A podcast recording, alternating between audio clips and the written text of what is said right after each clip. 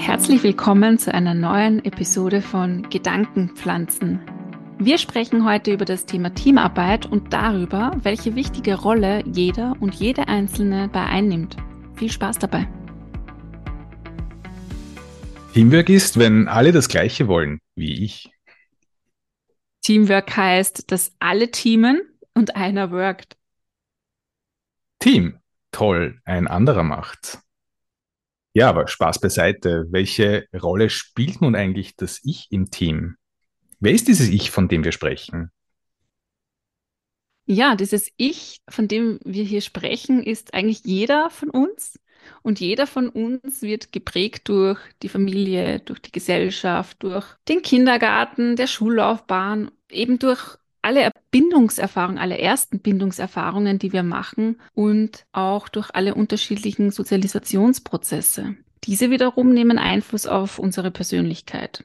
Und die Persönlichkeit ist dynamisch und sozial beeinflussbar. Das heißt, sie verändert sich laufend aufgrund des Wechselspiels mit unserer Umgebung. Wir sind ständig in einem Bewertungsprozess von anderen Menschen und dabei sehen wir nur einen kleinen Teil ihrer Persönlichkeit. Das ist aber wichtig zu wissen für die Zusammenarbeit im Team. Was ist eigentlich ein Team?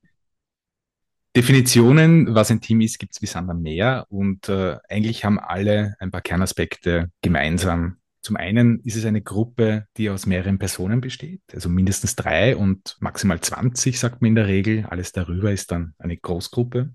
Es ist eine Gruppe an Menschen, die für eine zeitliche Dauer aneinander gebunden ist, zum Beispiel auf Dauer einer Projektlaufzeit es ist eine Gruppe von Personen, die zusammenarbeiten und gemeinsam ein Ziel verfolgen. Und idealerweise ist ein Team so zusammengesetzt, dass sich die Fähigkeiten der Einzelnen im Hinblick auf das gemeinsame Ziel ganz gut ergänzen.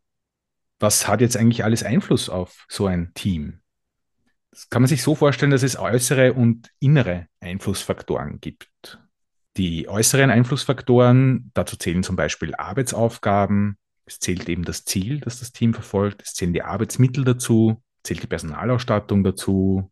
Eigentlich alle Ressourcen, die uns so im Arbeitsumfeld dann zur Verfügung stehen. Auch der Arbeitsplatz, wie ist die Entlohnung, wie ist Verantwortung so verteilt.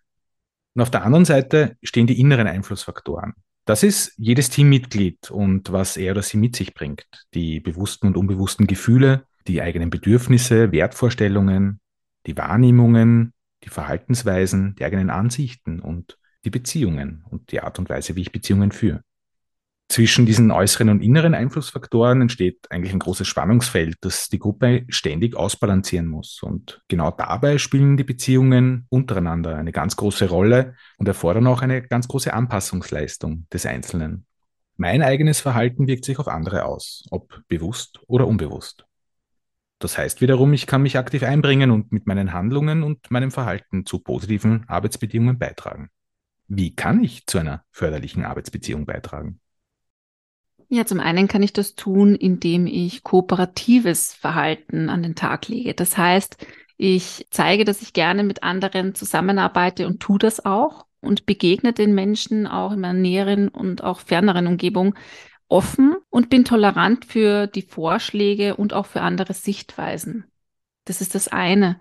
Zum anderen kann ich zu einer förderlichen oder positiven Arbeitsbeziehung beitragen, indem ich mich selbst reflektiere. Das heißt, dass ich mir anschaue, wie gehe ich mit der eigenen Beziehungs- und Konfliktfähigkeit um das heißt, was sind denn so meine Verhaltensweisen, vielleicht auch gewisse Muster? Und die beobachte ich mal und hinterfrage sie mal, ja. Und das betrifft auch so dieses Nähe- und Distanzverhalten, aber auch die Kommunikation. Also wie spreche ich mit anderen und welche Situationen beeinflussen vielleicht auch oder welche anderen Faktoren beeinflussen vielleicht auch, wie ich kommuniziere?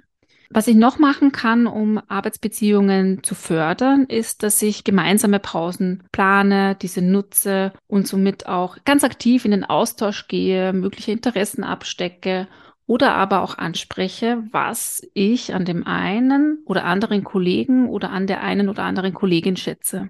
Und nicht nur Mitarbeitende können zu positiven Arbeitsbeziehungen beitragen, wie wir jetzt gerade so in den Beispielen gehört haben. Es gibt ja natürlich auch noch viel, viel mehr.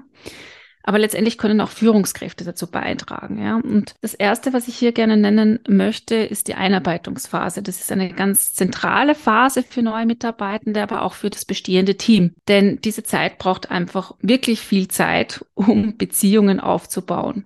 Ja, und da kann man auch ganz aktiv Paten einsetzen, die in die neue Rolle begleiten, aber auch Vorstellrunden in einer angenehmen Atmosphäre gestalten. Und das ist die Aufgabe der Führungskraft oder zumindest kann die Führungskraft hier wirklich unterstützend mitwirken. Zudem kann auch eine offene Gesprächskultur sehr, sehr hilfreich sein, denn darin erkennt man dann relativ zeitnah auch, wenn Konflikte entstehen und kann als Führungskraft dann auch nochmal unterstützende Maßnahmen setzen. Ein weiterer Aspekt, den ich als Führungskraft zu einer guten Arbeitsbeziehung beitragen kann, ist, dass ich Teamentwicklungsmaßnahmen setze und das gezielt. Jedenfalls auch bei Neuzusammenstellungen von Teams und im laufenden Arbeitsprozess. Wichtig zu beachten ist hierbei, dass auch das Teambudget dafür im aktuellen und aber auch schon im nächsten Geschäftsjahr mit einkalkuliert wird.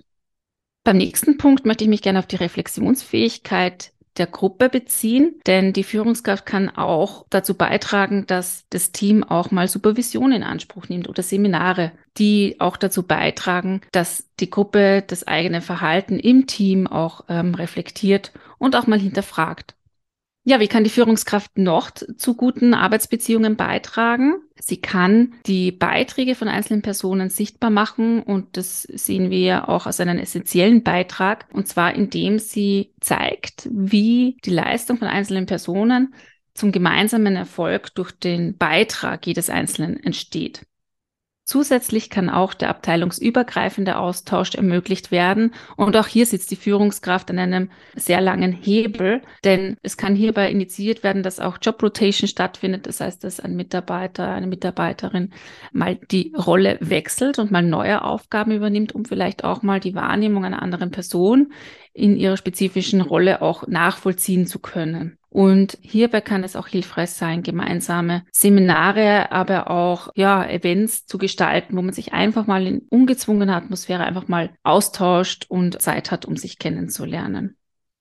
Alles ganz wichtige Aspekte. Und wenn man diese Faktoren oder wie du schon gesagt hast, da gibt es natürlich noch einige mehr berücksichtigt, dann ermöglichen wir, dass Vertrauen, Klarheit über gemeinsame Ziele und Rollen entsteht und auch, dass tragfähige Arbeitsbeziehungen daraus resultieren.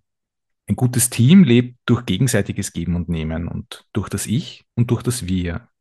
Und eine Aussage, die wir ganz gern am Ende noch mitgeben möchten, lautet, wir sind nur so stark, wie wir vereint sind und so schwach, wie wir getrennt sind.